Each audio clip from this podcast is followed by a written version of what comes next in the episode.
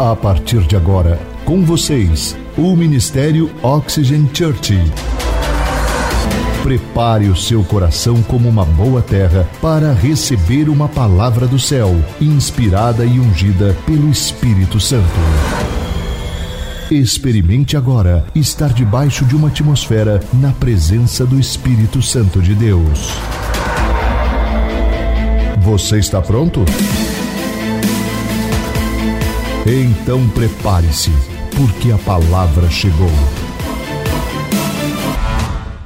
Nós sabemos que a maioria das batalhas em que nós travamos na vida, nós ganhamos ou nós perdemos no âmbito da nossa mente.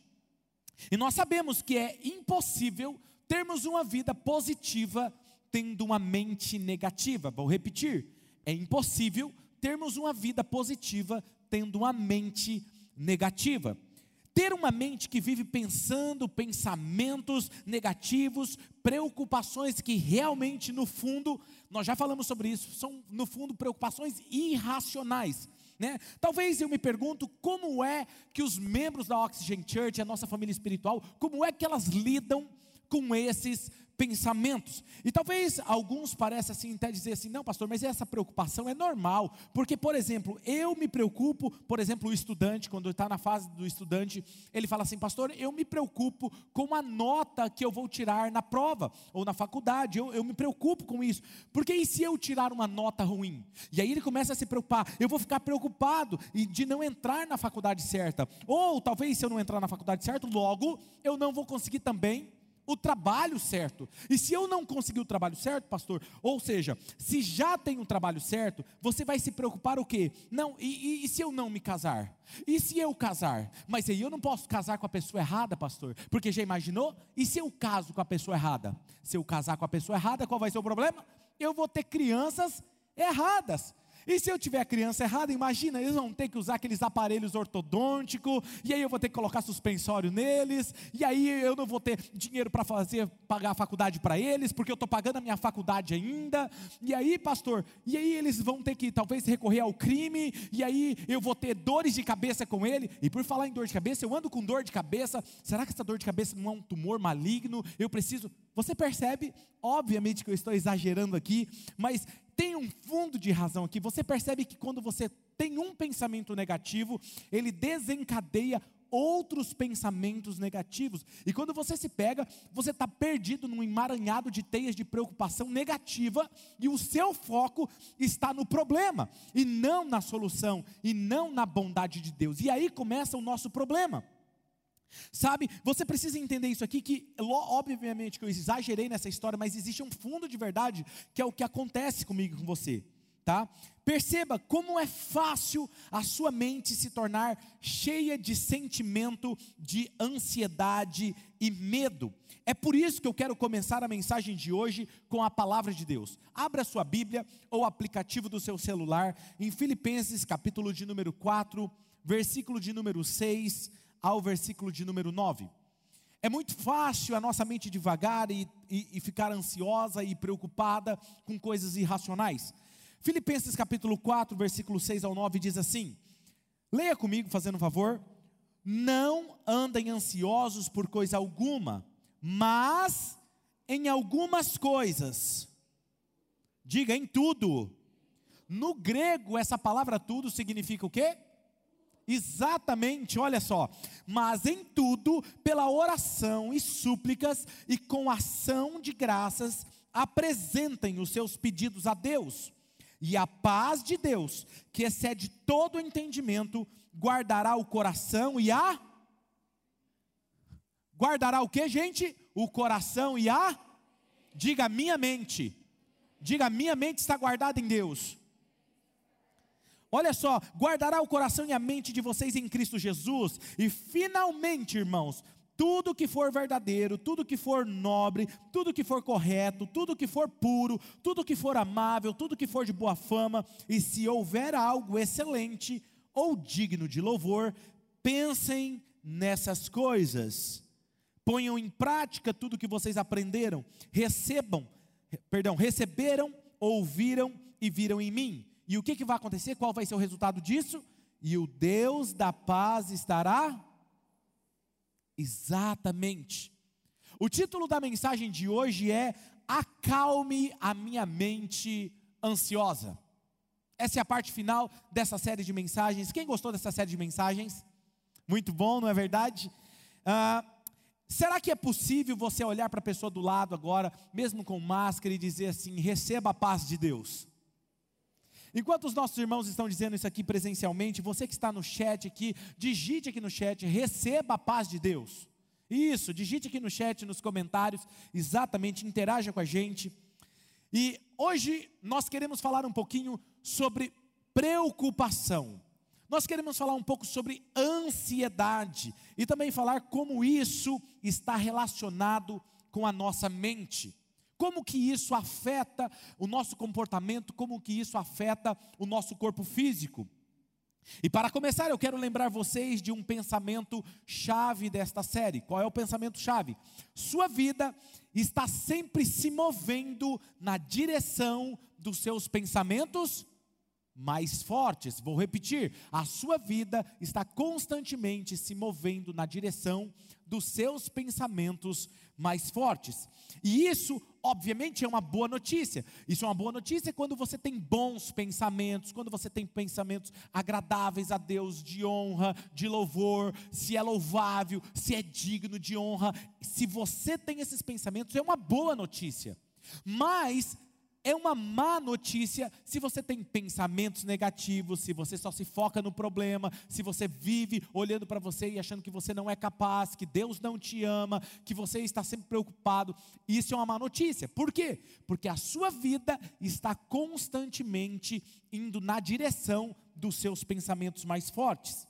Ou seja, a sua vida é resultado do que por anos você vem nutrindo na sua mente, porque a Bíblia diz em Provérbios que você é o que a sua mente está pensando. Você é o que você pensa.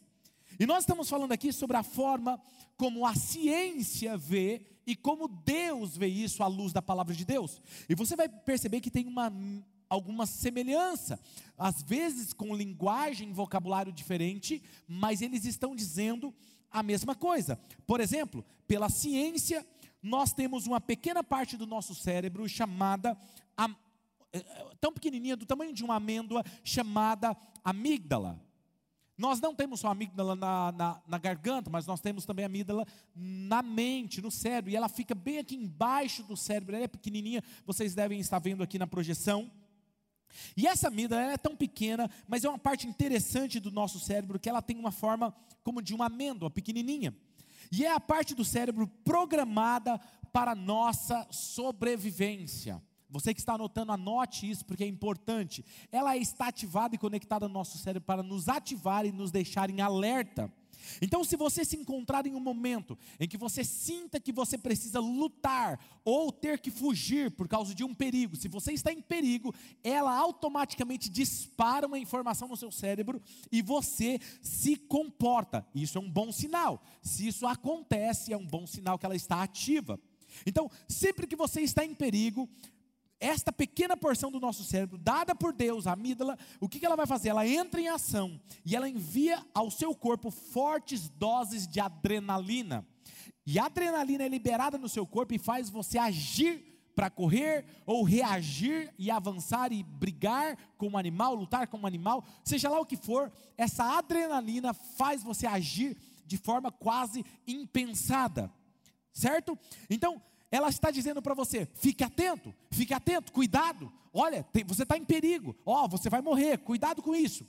É essa informação que ela faz acontecer com você. Então, por exemplo, se você ver uma cobra venenosa, ou, ou melhor, se você é igual ao seu pastor, e não precisa ser venenosa, desde que seja cobra, eu já vou ficar tá, amarrado em nome de Jesus. Eu não sei se é Satanás que está incorporado nessa cobra, quero ela longe de mim. Ou se eu pego um pau e.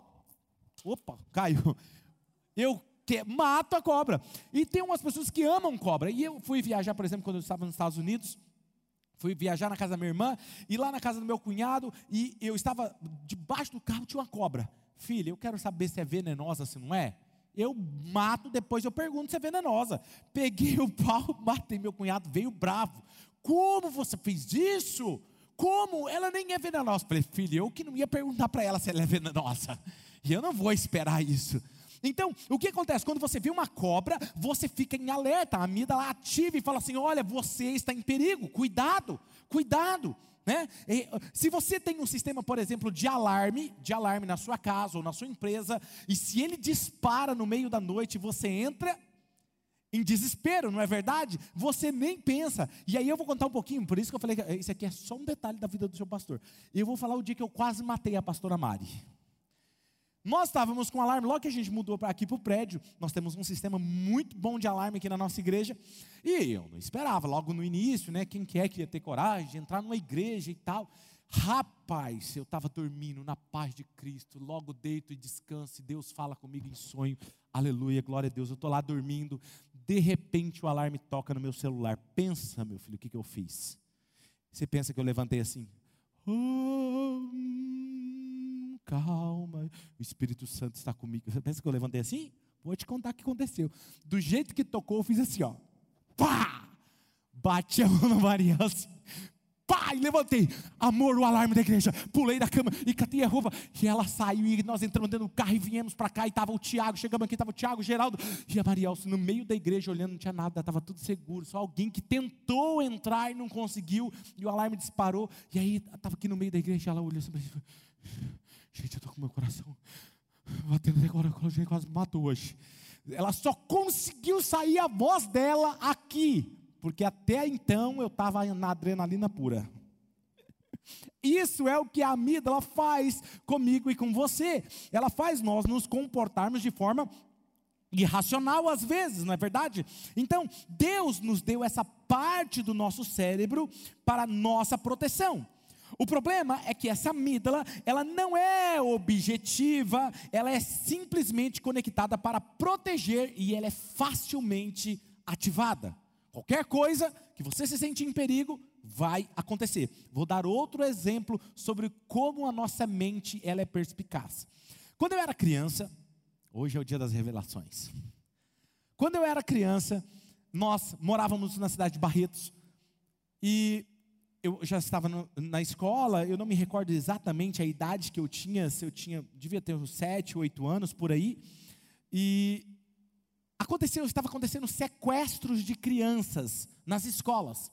Diz, diz a história e as notícias da época que as, paravam as pessoas vestidas de enfermeiro, paravam na frente da escola, pegavam as crianças, para dar uma injeção, e na verdade não era vacina, não era nada. Imagina se fosse época, todo mundo queria tomar vacina, né? Naquela época não. Era para dar vacina e aí eles sequestravam a criança, matavam a criança e davam, vendiam os órgãos das crianças.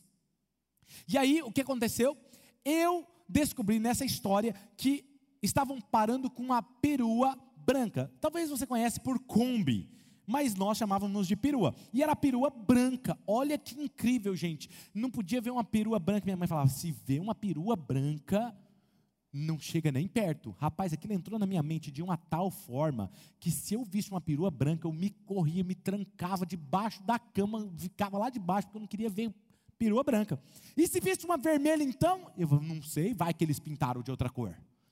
E aí o que, que eu imaginava na minha cabeça de criança? Que eram alguns médicos loucos. Então quando eu olhava para uma perua branca, que, qual era a imagem que vinha na minha cabeça? A imagem de um médico psicopata louco, todo louco, querendo pegar as crianças. Desse jeito. Imagina a cabeça da criança. E aí eu não percebi, mas isso eu cresci. E mesmo na minha adolescência, eu percebia que eu me incomodava quando eu via perua branca. Dava uma batedeira no coração. Depois eu fui descobrir que era lá da minha infância. Você percebe o que acontece? Aí, esses dias eu estava preparando a mensagem, coloquei esse exemplo. E aí ontem eu estava dirigindo, eu passei perto de uma perua branca, virei para Maria e falei, falei, ó, oh, sai para lá, querendo voltar. Ela falou, ó, oh, não vai começar aqui agora não, hein? Você está dirigindo. Gente, é muito engraçado ser casado com a Mari, viu? Muito bom. Sabe? Então veja só.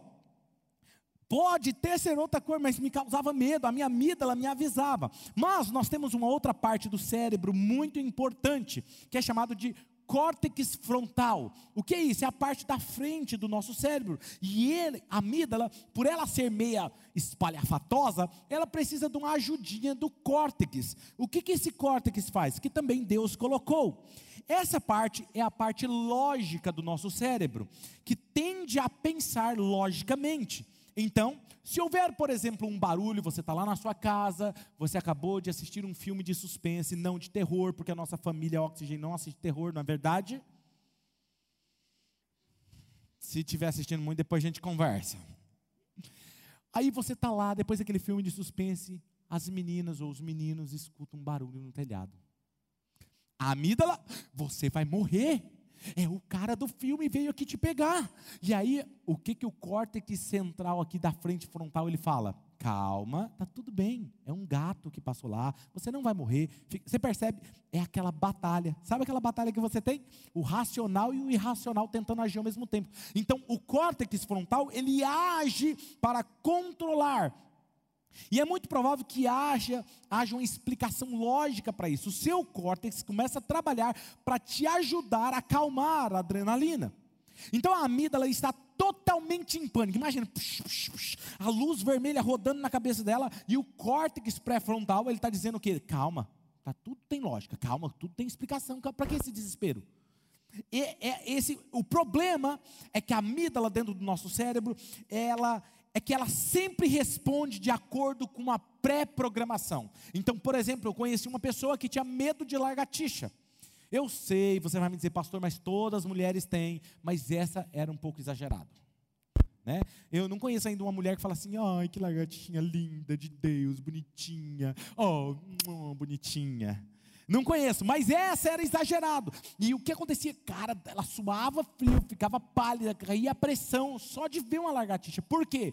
Quando ela era criança, uma lagartixa caiu. Calma, tá tudo certo. Barulho, o corte que está falando está tudo bem. Não é Jesus voltando ainda não. Aqui a gente usa tudo para aplicar a palavra. Agora olha só, ela, a lagartixa caiu nela quando ela era criança e ela criou um trauma. O que aconteceu? Criou-se uma pré-programação da amígdala que quando viu uma lagartixa, é a mesma, é a mesma lagartixa, é o mesmo problema. E isso acontece para tudo, num relacionamento. Eu já contei para vocês aqui numa história, numa pregação, que eu tinha uma ira dentro de mim que eu não controlava, mas essa ira era relacionada a um problema que eu tinha com meu pai, que eu precisava resolver. Então, toda circunstância que estava relacionada de alguma forma, me questionando ou fazendo aquilo lá, aquela ira vinha à tona, porque estava pré-programada a agir daquele jeito. Então, talvez por causa de uma mágoa, ou talvez um trauma, ou mesmo talvez um mal entendido sobre algo que aconteceu com você, com certas pessoas, ou lugares, ou eventos, ou situação, ou um tipo de notícia que tem, desencadeia um sentimento em você de ansiedade, medo, tensão, mesmo sem saber, sua mente vai correr logo o pior cenário. Não importa o que acontece. Você já pensa logo no pior cenário. Eu tenho um amigo meu que ele tinha um problema, qualquer coisa ele já achava que ele estava doente, que ele iria morrer. Mas por causa do quê? Um problema que ele teve com a mãe dele. Entende o que eu estou querendo dizer? Então você precisa entender que nossa mente logo vai correr para o um pior cenário, onde às vezes fica sem fôlego, pânico, ataque cardíaco, né? Já viu aquelas pessoas que falam, ah, está tendo um ataque de ansiedade. O que é aquilo? Falta de ar, não consegue, a pressão abaixa. E o que acontece? A pessoa fica imaginando e tentando controlar aquilo, mas ela não consegue. E eu vou dar um exemplo para você.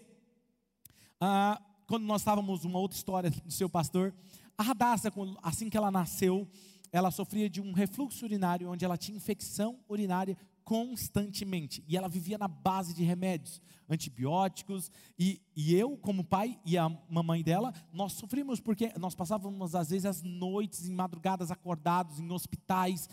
Então, quando ela tinha uma febre, o que, que tinha? O sinal? Está doente de novo. Então, a febre nela marcou a minha amígdala como algo de problema.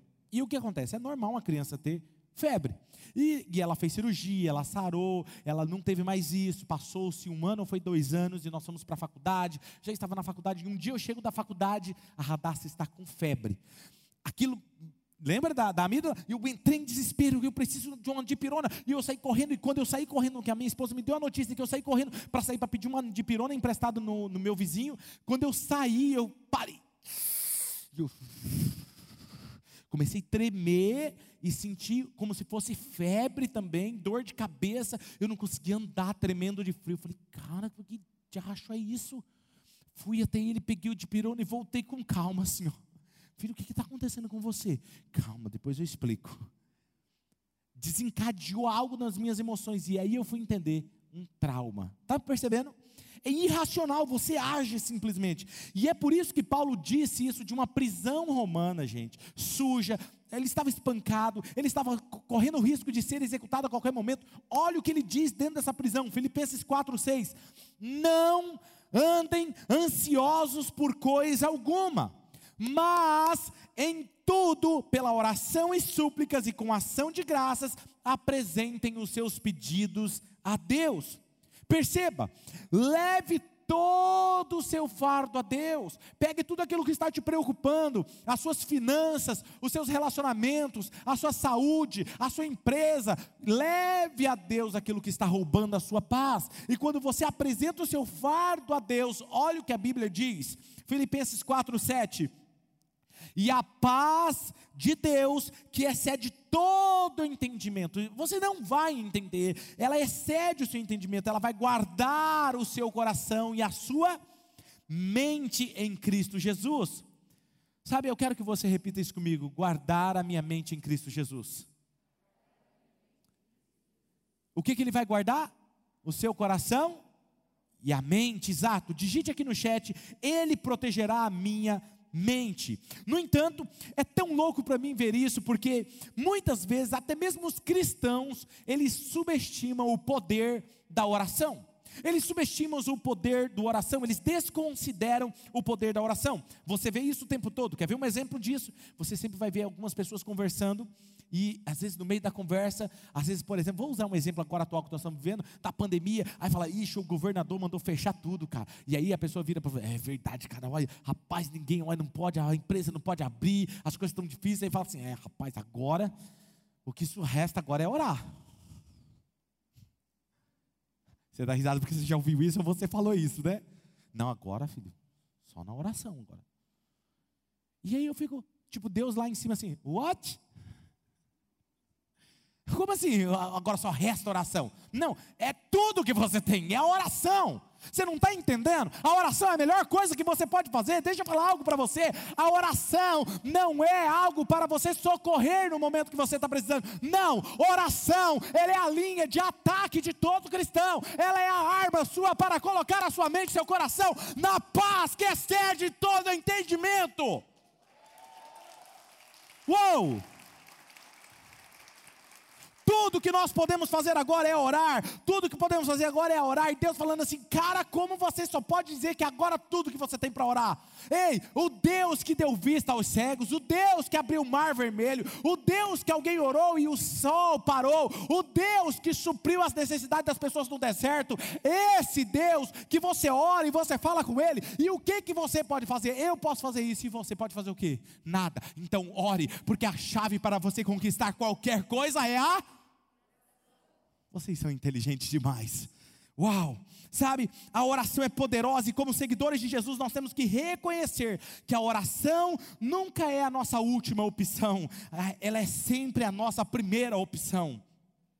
Hebreus capítulo 4, versículo 16. Olha o que diz esse texto e eu acho incrível esse texto. Assim, vamos ler juntos? Assim, aproximemo-nos do trono da graça com que? Não é com medo? Medo de ser atendido, e se Deus me castigar porque eu pequei. Ou dúvida, não, apresente no trono da graça com dúvida, porque vai que Deus está muito ocupado e não te responde. Não, não, não, não. O que, que o texto diz, gente? Na sua Bíblia está escrito isso? Digita aqui no chat, com total confiança. Olha lá, com toda confiança, a fim do que, gente? Leia comigo, um, dois, três. De recebermos e encontrarmos o quê? Que que nos ajude no momento da necessidade. Uau! O que que você vai fazer? Você vai orar, chegar com confiança, porque você vai encontrar misericórdia e graça que vai te ajudar no seu momento de necessidade. Não está dizendo você vai encontrar para quando você precisa. Não, não, não. Você vai encontrar e quando acontecer de ter necessidade, ele já supriu todas as suas necessidades. Então eu não ando preocupado, quando eu levanto, eu não ando preocupado, eu não devo andar preocupado se eu vou ter. Não, Deus já me supriu todas as minhas necessidades, antes mesmo de surgir as minhas necessidades. Posso provar isso para você? Quando Deus criou os pássaros, antes de Ele criar os pássaros, Ele criou a atmosfera e o ar, o ambiente para tudo que eles precisavam para sobreviver. Sim ou não? Quando ele criou o ser humano, antes dele criar o ser humano, ele criou toda a terra com água, ambiente, alimento necessário para que ele sobrevivesse. Sim ou não? Quando o homem ia pecava, ele já sabia que ia pecar. Aí o texto diz: e o cordeiro foi imolado antes da fundação do mundo, porque antes de surgir o problema, Deus já tinha a solução. Deixa eu falar algo para você. Antes de surgir um problema na sua vida, ou antes de surgir qualquer necessidade na sua vida, Deus já tem a solução, Ele já tem tudo para suprir a sua necessidade. Pastor, então por que, eu não estou desfrutando disso? Porque já já vou te mostrar o que, que você está fazendo. Tiago capítulo 4, versículo 3, olha o que diz: E quando, somente a parte A do versículo, e quando vocês pedem, não recebem, porque os seus motivos são Gente, a oração, ela é sempre poderosa. A oração não é apenas, ela não apenas move o coração de Deus. Ei, vem aqui comigo. A oração, ela não só move o coração de Deus, ela muda o seu cérebro e a química do seu corpo. A oração, quando ela, você está fazendo ela, foi provado cientificamente que ela não só move o coração de Deus, ela muda a química no seu corpo. E isso para mim é fascinante, porque durante décadas os neurologistas acreditaram que o seu cérebro ele não mudava depois da adolescência. Graças a Deus Altíssimo e Soberano que mudou meu cérebro depois dos 15 anos. Quem que dá graças a Deus que seu cérebro mudou? Imagina se você tivesse a mesma coisa quando você tinha 15 anos. Misericórdia, Jesus. Então eu não sei sobre você, mas eu agradeço a Deus, porque o meu cérebro realmente ele não congelou quando ele tinha 15 anos. O nosso cérebro continua a evoluir, a mudar, a se reconectar, a criar novas linhas neurais, as sinapses vão mudando, continua em mudança. E nós conversamos algumas semanas atrás, em algumas mensagens anteriores, sobre as vias neurais. E quando você tem um pensamento, é mais fácil você pensar nesse pensamento novamente. E os nossos cérebros estão mudando continuamente, vai formando essas vias neurais. E na verdade, o termo usado na ciência para isso se chama neoplasticidade. Você fala a verdade, seu pastor está pregando muito bem, né? Pesquisando muito. Eu, eu, eu, imagina daqui 10 anos como é que eu vou estar. Neuroplasticidade, isso significa que está em constante evolução, se reconectando. E eu amo estudar neurociência e como ela está ligada com a nossa conexão com Deus. Inclusive, eu tenho um grupo no Telegram privado para os meus pastores e alguns líderes escolhidos a dedo para estudar. E nós estudamos a Bíblia lá, o que, que o Antigo Testamento vem para o Novo. Eu só sei o seguinte: que ele sai assim, ó, bum, é louco demais. Como que isso, a nossa mente, tem a ver com a nossa conexão com Deus? E, pastor, por que o senhor não libera isso aí? Porque é um assunto, pra, mais para frente, vocês vão entender o porquê.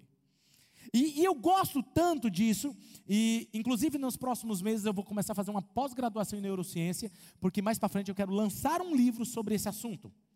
Como se dar essa conexão com Deus através da nossa mente. E eu quero provar isso à luz da palavra de Deus. E estudando a ciência, ela descobriu o poder que a oração tem no nosso cérebro. E olha o que, que eles descobriram. Eles descobriram que foi descoberto que 12, gente, presta atenção nessa verdade. Foi descoberto, provado que 12 minutos de oração diária focada em um período de oito semanas pode mudar o cérebro de tal ponto que pode ser medido uma varredura cerebral. Se você fizer uma oração de 12 minutos, focada, todos os dias, durante dois meses, todos os dias, é considerado uma mudança tão radical no seu cérebro que é considerado como se tivesse feito uma varredura cerebral. Aí eu me pergunto, por que, que você não ora todo dia? Ah, é porque, porque toma tempo, é porque é cansativo, é porque eu não sei o que fazer. É, por isso que está com a vida do jeito que está. Posso ouvir aí um glória a Deus agora? Quer mudança de vida? Por isso que eu insisto, por esse motivo, a oração, ela não só apenas toca o coração de Deus, mas ela transforma a nossa mente. Por esse motivo, eu sempre insisto para vocês estarem lá no grupo do Telegram e fazer o devocional regularmente. E eu posso ouvir testemunhos de vocês mesmos que estão aqui, pastor, está sendo incrível, está sendo sensacional o que está acontecendo. Mas por quê? É por minha causa? Obviamente que não. É o fato de você estar com Jesus todos os dias, está mudando a sua vida. Faz sentido isso para você? Então, assim como os pensamentos tóxicos e negativos, eles prejudicam o nosso cérebro, a oração, ela cura o seu cérebro e transforma o seu cérebro, literalmente renovando a sua mente. O que, que nós fazemos? Nós ficamos horas e horas. Pegue o seu aplicativo do, do Instagram, quem tem Instagram, entra aí no seu Instagram, entra lá no, no, nos ajustes e veja quanto tempo você está passando lá. A maior parte do que você está vendo lá são coisas negativas, coisas ruins, coisas para você se comparar, notícias ruins sobre a pandemia. E você liga a televisão, é a mesma coisa, você liga o rádio, é a mesma coisa, você vai no mercado você ouve a mesma coisa, você encontra alguém na rua falando a mesma coisa e você fica reclamando de passar 12 minutos com Jesus? Então não podemos reclamar dos resultados. Faz sentido isso para você? Então, por que, que nós nos preocupamos, pastor? Por que nós nos encontramos tão ansiosos? Se somos seguidores de Jesus, nós devemos confiar totalmente em Deus. Por que, que as nossas mentes muitas vezes agem de, formas, de forma irracional? Bem, a ciência diria, a ciência diria que nós estamos sofrendo, quando nós estamos preocupados, ansiosos, nós estamos sofrendo aquilo que eles chamam de sequestro da amígdala. A Bíblia diz o seguinte: ela não diria que você está sofrendo um sequestro da amígdala, ela diria para você o seguinte: os seus pensamentos pecaminosos estão dominando você. É isso que a Bíblia diz. Então a nossa pequena amígdala, que é programada para proteger, ela diz: você está com problema. É melhor você assumir o controle. É melhor você fazer alguma coisa, porque se você não fizer, quem vai fazer por você? É melhor você ficar acordado até de madrugada, pensando sobre esse problema, tentando encontrar uma solução para ele, porque afinal de contas, quem é que vai resolver isso para você? Por isso que você perde o sono, por isso que você perde a paz. E aí a amígdala fica, e ela fica, e você não descansa. E o que acontece? Você se pega irritado, sem paciência, e alguém vem falar.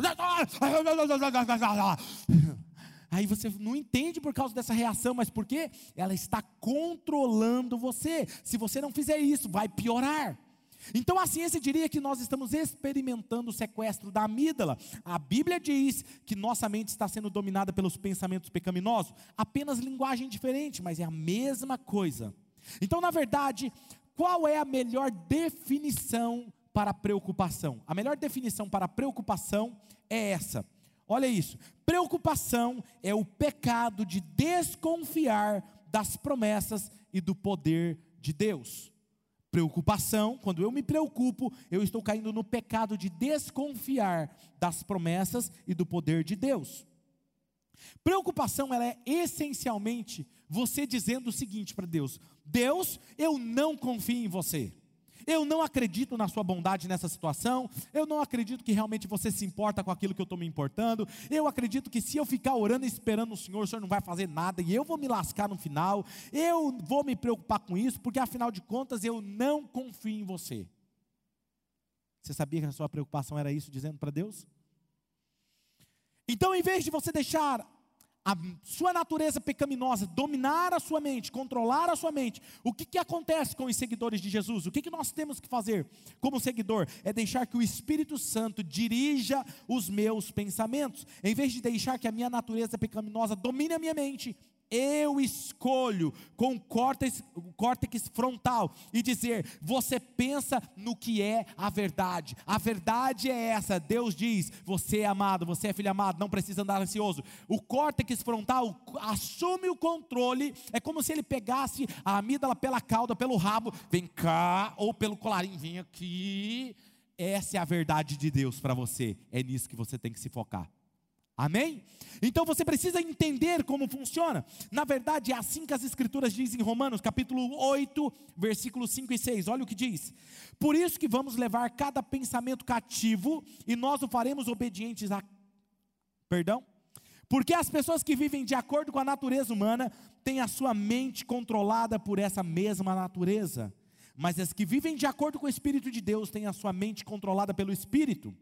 As pessoas que têm a mente controlada pela natureza humana acabarão morrendo espiritualmente, mas as que têm a mente controlada pelo Espírito de Deus terão a vida eterna e a paz. Por isso nós devemos levar todo o pensamento cativo e a obediência de Cristo. Do ponto científico, o que, que o, o córtex frontal está assumindo o controle, pegando a amígdala pela garganta, falando assim: você tem que acreditar nisso, não é isso que você está sentindo, o que você está achando que é. Não vou deixar a minha natureza pecaminosa levar a minha mente para a direção errada. Em outras palavras, eu estou optando intencionalmente deixar que o Espírito Santo guie os meus pensamentos. Na verdade, vou dar um exemplo visual para vocês, para ajudar vocês a entenderem. Vamos lá. Você está lá com a sua caixa de preocupação. E você está preocupado, você está preocupado com a sua saúde, com as suas finanças, você está preocupado se você vai casar, se você não vai casar, se você vai casar certo, se o seu cônjuge está dando dor de cabeça para você, ou a empresa, ou a pandemia, você está lá preocupado. E aí, você tem Deus no meio de tudo isso. Você tem Deus no meio de tudo isso. E o que acontece?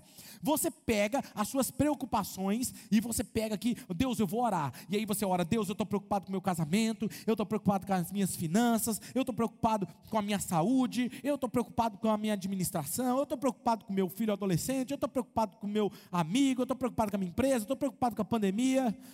É isso, Senhor.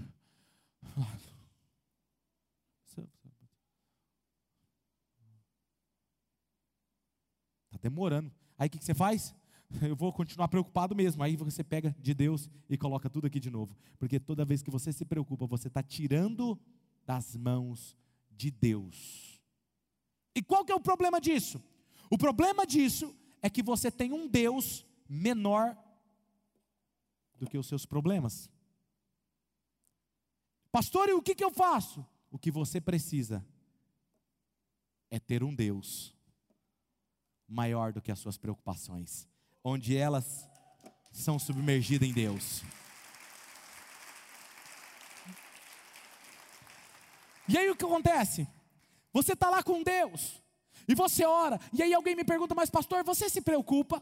Eu me preocupo, pode parecer que não, mas eu também me preocupo, mas eu sei o que eu faço com as minhas preocupações, sabe? De verdade, eu sei. Por exemplo, vou te dar um exemplo. Eu me preocupo com a pastora Mari. Às vezes, ela sabe disso. Ela dirige, dirige muito bem. Mas quando tem que dirigir e tem que pegar a estrada, rodovia, pensa no homem que fica preocupado. E eu não quero perder ela. E eu já fico, minha mente já começa devagar. E se acontecer alguma coisa com ela? E se ela morrer? Como é que você vai fazer? Você não vai tocar o ministério, você não vai. Cara, o que vai acontecer com você? Eu já fico, pilha a minha cabeça. Aí eu tenho que orar e falar: Senhor, está amarrado em nome de Jesus. E aí eu estou dirigindo lá, eu estou do lado dela, eu coloco ela, para exercitar, eu coloco ela para dirigir. Tá vendo, meu amor? É uma prática, exercício espiritual. Você tem que entender isso. Eu dou o gato nela sempre para colocar ela para dirigir. E ela não entende que eu estou trabalhando isso no meu coração. Amém, irmãos? Aí eu estou lá do lado dela. E aí ela vai assim, está dirigindo uma boa, calma, do jeito que ela é, filhinhos, bonitinhos e tal. Aí o ah! aí meus pés, os dedos, falta um pouco colar no asfalto. Aí o coração. Tu, tu, tu, Não é assim que acontece. Quer ver com a Radassa com o Ronan? Eu fico preocupado. Quer ver a Radassa agora? Gente, a Radassa vai fazer 18 anos. Meu Deus do céu. Está querendo sair. Aí já, você já sabe o que, que a minha mente pensa, né? E aí, quando um engraçadinho, já estou com a espingarda pronta. Teve uns ousados que quiseram aparecer no meu gabinete um dia para fazer atendimento comigo. Já mandei colocar no lugar. Filho, você quer ressuscitar o velho Claudinei? Não, né? Eu era boxeador, só para lembrar você. Brincadeira, mas ela vai casar com um homem de Deus, graças a Deus. Eu tenho certeza disso e eu declaro isso em nome de Jesus. E aí ela está fazendo quase 18 anos. E às vezes ela sai. E aí nós combinamos um horário. E a Radassa ela é muito obediente, cara. De verdade. Graças a Deus pela nossa filha. E o que acontece? Dá o horário, ela não chega em casa. E eu já fiquei preocupado. Cara, aconteceu alguma coisa. Mano, e se ela pegou um Uber, pegou um carro errado, aconteceu alguma coisa? Meu Deus do céu, Mariel, liga para ela. Liga pra... Nós entra em pânico. Aí ela pega e tira a foto assim, selfie. Tá tudo bem, pai. Estou mandando, tá, tá dando tudo certinho aqui. Só aconteceu um imprevisto, tá tudo bem. Porque ela já sabe que eu fico desesperado. Tá me entendendo, gente? Eu fico preocupado com a igreja. Pastor, preocupado com a igreja. Fico. Quando acontece a pandemia, algo do tipo, vai fechar a igreja. Eu falo, meu Deus do céu, vai desengajar os nossos membros. Ou às vezes você sabe que nessa época, sabe o que acontece? Deixa eu falar algo para você. Hoje a gente, como pastor, tem que tomar muito cuidado com o que a gente fala porque pode ser mal interpretado nas redes sociais. E não tem, até você explicar que focinho de porco não é tomada, já foi. Entende? E eu fico preocupado e eu falo, Deus, o que, que eu faço? Ah, olha o segredo, eu sei o que eu faço com as minhas preocupações. Senhor, eu tenho aqui as minhas preocupações, mas eu não vou passar só as minhas preocupações para o Senhor. Eu vou dar a minha vida para o Senhor. Eu quero estar submergido, escondido no Senhor. Porque quando o inimigo tentar me atingir, ele me encontrará escondido dentro do Senhor. Esse é o segredo. E quando você faz isso, o que a palavra de Deus diz? Toda paz que excede todo entendimento guardará o seu coração, guardará a sua mente em Cristo Jesus. Por isso que Paulo diz em Filipenses 4:6, não andem ansiosos por coisa alguma, mas em tudo pela oração e súplica com ação de graças apresente. Como? Com oração e súplica, apresente a Deus os seus pedidos. Vou te dar uma dica. Crie uma caixa, não precisa ser uma caixa como essa, lá na sua casa, no seu apartamento, na sua casa, na sua empresa, uma caixinha de Deus. Coloca lá Deus. E aí o que você faz? Tudo que começa a preocupar você, escreve num papel. O adolescente, a saúde, a, as finanças, a empresa, a liderança. Pega, coloca lá na caixinha. Fecha a caixinha de Deus. Entrega a hora, entrega a Deus. E vai viver a sua vida. Quando você se preocupar de novo com aquilo, você vai lembrar: hum, se eu me preocupei, eu tenho que voltar lá e tirar o papelzinho da caixinha, porque simbolicamente eu vou entender que se eu fazer isso, eu estou tirando das mãos de Deus novamente. E você não vai fazer isso, porque na hora que você se preocupar, você lembrar que tem que voltar para pegar na caixinha, você vai falar: Eu estou errado. Se está na mão dele, ele está no controle de todas as coisas. Faz sentido para você isso?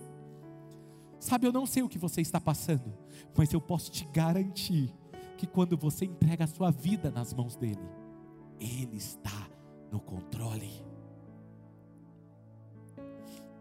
A sua mente talvez esteja tão sobrecarregada com preocupações como com o seu filho, com o seu casamento, com as suas finanças, preocupado com a sua empresa. Lance as suas preocupações em Deus e deixe que Ele cuida de você. Talvez você se pergunte, pastor, e o que mais que eu posso fazer? De forma prática. Como eu posso, pastor, adotar algo na minha vida que mude? Eu tenho três pensamentos que eu adotei na minha vida. Primeiro, eu vou fazer o que eu puder fazer. Repita comigo, eu vou fazer o que eu puder fazer. De forma prática, o que, que isso significa? Eu vou prestar um vestibular, vou prestar um concurso. O que, que eu vou fazer? O que eu posso fazer, eu vou fazer. Eu vou estudar, eu vou orar, eu vou depender de Deus. O que eu puder fazer, eu vou fazer. Segundo pensamento. Mas antes de eu pensar o segundo, deixa eu falar outra coisa. Se você não basta se preocupar com a sua saúde, não, o que eu posso fazer, eu vou fazer. Eu vou me alimentar direito, vou fazer exercício. Eu não posso me preocupar com a minha vida espiritual. Eu vou orar, eu vou entrar no grupo do Telegram, vou fazer o devocional com o pastor, vou estudar a palavra. Quando estiver online, eu vou estar conectado online. Eu não vou perder isso, não vou perder essa oportunidade. Entende? O que você pode fazer, faça. Segundo pensamento, vou dar a Deus o que eu não posso fazer. Repita comigo: vou dar a Deus o que eu não posso fazer.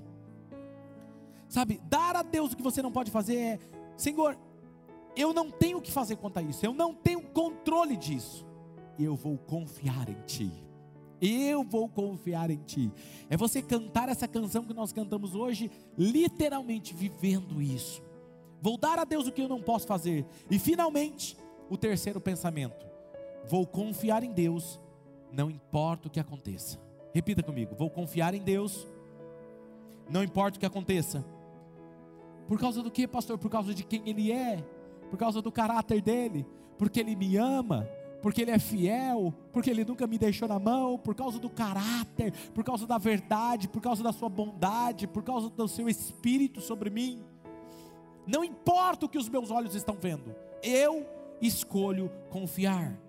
O que eu quero que você faça por um momento é que você imagine agora, feche os seus olhos, imagine uma, você vivendo uma vida de paz, plena paz, cheia de alegria. Enxergue você vivendo algo pela fé, cheio de alegria seus negócios dando certo, seu casamento dando certo, suas finanças prosperando.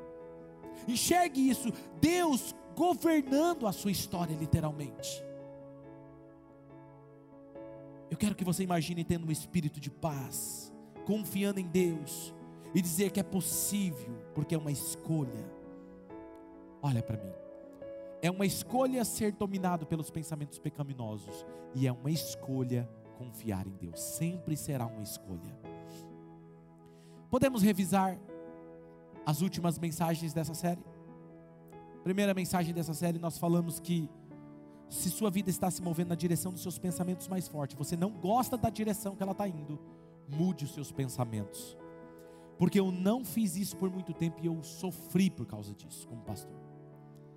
Pensamentos como você é patético, você não é bom o suficiente, você nunca vai estar à altura, você não tem o que é preciso, eu não consigo acompanhar isso, eu estou sempre sobrecarregado. Bem, se você não controla o que você pensa, você não controlará o que você faz. Então o que nós estamos fazendo? Estamos identificando a fortaleza qual é a fortaleza? Qual é a mentira? Qualquer mentira que seja que o inimigo está, que nós estamos acreditando, que o inimigo está, essa mentira dominante que o nosso inimigo espiritual está nos dissuadindo da verdade de Deus. E quando nós identificamos essa mentira, então nós substituímos ela por uma verdade de Deus. Não apenas uma verdade prática, mas uma verdade espiritual de Deus sobre a sua vida. E então o que nós fazemos com essa verdade? Bem, nós fazemos isso. Nós escrevemos, nós digitamos, então o que nós fazemos, pastor? Nós pensamos nisso. E quando nós colocamos para notificar nosso celular, nós pensamos nisso. E então depois o que nós fazemos? Nós declaramos isso até que eu acredite.